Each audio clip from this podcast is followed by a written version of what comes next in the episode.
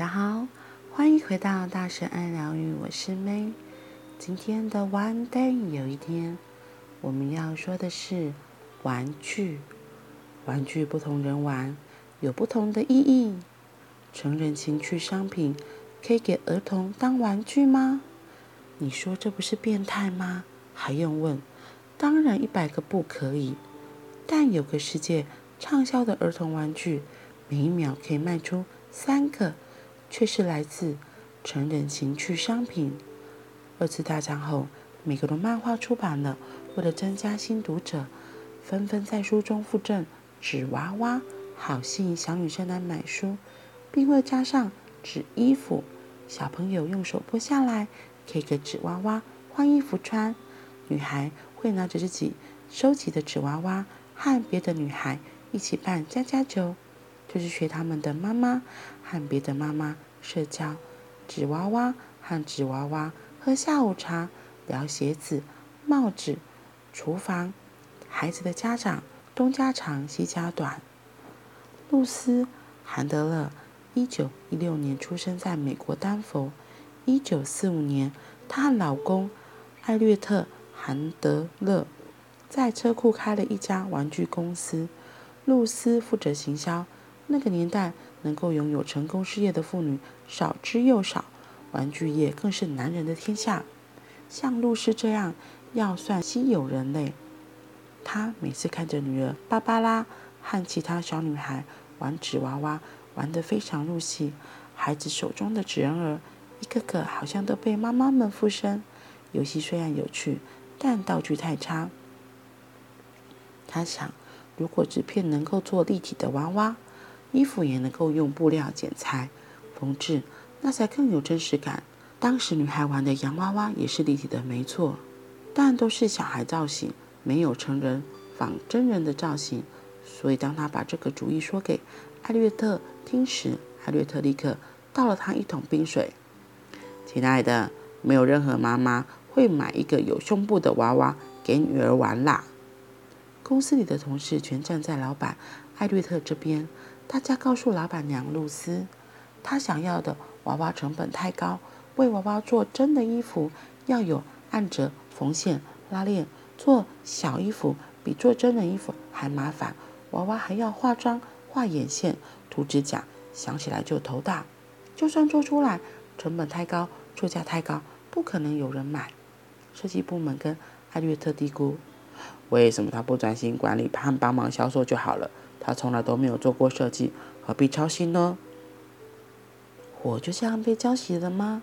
一九五六年，露丝和艾略特带着两个小孩到欧洲过暑假，在瑞士小镇留声逛街时，女儿芭芭拉站在一个橱窗前，双脚像沾了强力胶，一动不动。露丝发现女儿眼睛盯着橱窗里的一个娃娃，那个娃娃有修长的双腿。丰满的胸部，纤细的小蛮腰，圆翘的臀部，嘟着红色的小嘴。露丝这下捡到新的柴火，她带着女儿走进店里，要买娃娃。店员吓一跳，因为这个娃娃叫莉莉，这不是小孩的玩具，而是情趣商品，所以身材性感，表情挑逗，散发性暗示。通常都是男生过生日时，朋友买来送的，带有恶作剧性质的情趣礼物。莉莉来自八卦小报的连环漫画，一九五二年第一次刊登，内容是搞性暗示，来逗乐男性读者。比如在漫画中，莉莉会全身裸露，拿着报纸遮住重点部位，说：“我们吵了一架，他居然把我送的礼物都要回去了。”莉莉娃娃是漫画的衍生商品，它不在儿童玩具店贩卖，而是在成人情趣店、酒吧里卖。露丝不懂得莉莉的真实身份，她只知道这和她想做的娃娃类似。她一口气要买好几个，而且要求店家只让她买一个娃娃，其他单买衣服。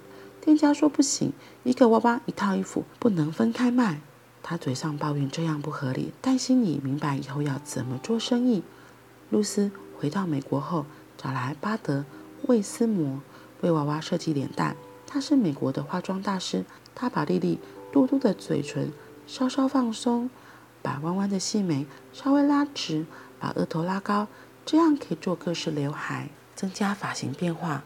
娃娃送到日本去代工，露丝告诉代工厂说要做得像真人，所以第一批娃娃做出来，胸部还有乳头。露丝说不能有乳头。日本人说不是要逼真吗？讲来讲去说不清，他直接拿起一把锉刀，用优雅的姿势把乳头锉掉。露丝本来想用女儿芭芭拉的小名巴布斯为娃娃命名，但巴布斯已经被别人登记版权，芭芭拉也被登记了。所以用女儿的另一个小名芭比，这个名字刚好没人登记。一九五九年三月九日，第一批芭比娃娃正式向玩具商展示。这天成为芭比娃娃的生日。结果呢，艾略特果然没说错，所有的玩具商都不下单。客户看到娃娃的胸部，都说他们疯了，怎么可以做这种东西卖给小孩呢？当时的玩具业。由男人主宰，他们看到芭比，看到的不是纯洁无瑕的娃娃，而是看到有性特征的美国莉莉。他们不了解，也不想知道女生想要什么。露丝这下掉进冰水池里，现实逼得她紧急发电报到日本，砍掉快一半的产量。即使这样，他们公司也将迎接一场注定的灾难。露丝找到厄内斯特·迪希特医师。他是精神科医师，妙的是，他把对人心理的研究拿来做广告设计的依据，创造很多成功的案例。